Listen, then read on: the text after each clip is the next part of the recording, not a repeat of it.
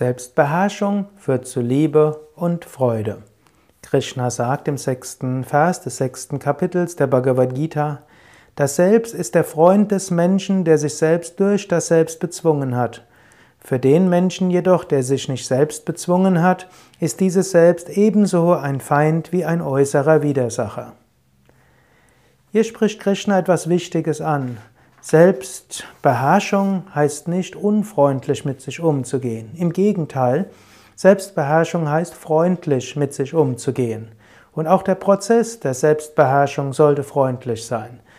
Wir wollen uns selbst ein Freund sein, wir wollen uns selbst kein Feind sein. Und wenn du lernst, deine Wünsche und deine Gedanken zu steuern und zu kontrollieren, teilweise mindestens bis zu einem gewissen Grad zu beherrschen, dann tue das nicht als ein Krieg gegen dich, sondern tue es als ein Freund gegenüber dir selbst. Wenn du merkst, du magst bestimmte Dinge nicht, die eigentlich gut für dich sind, wenn du merkst, es gibt Dinge, die du tun solltest, aber dir fehlt der Enthusiasmus, wenn du dann lernst, das zu tun, was dir gut tut, wenn du lernst, auch dich so zu ernähren, wie es gut für dich ist, wenn du lernst, die spirituellen Praktiken so zu machen, wie es für dich gut ist, dann machst du all das, um dir selbst ein Freund zu sein. Daher mache alles auf dem spirituellen Weg auch mit einem Geist der Freundlichkeit.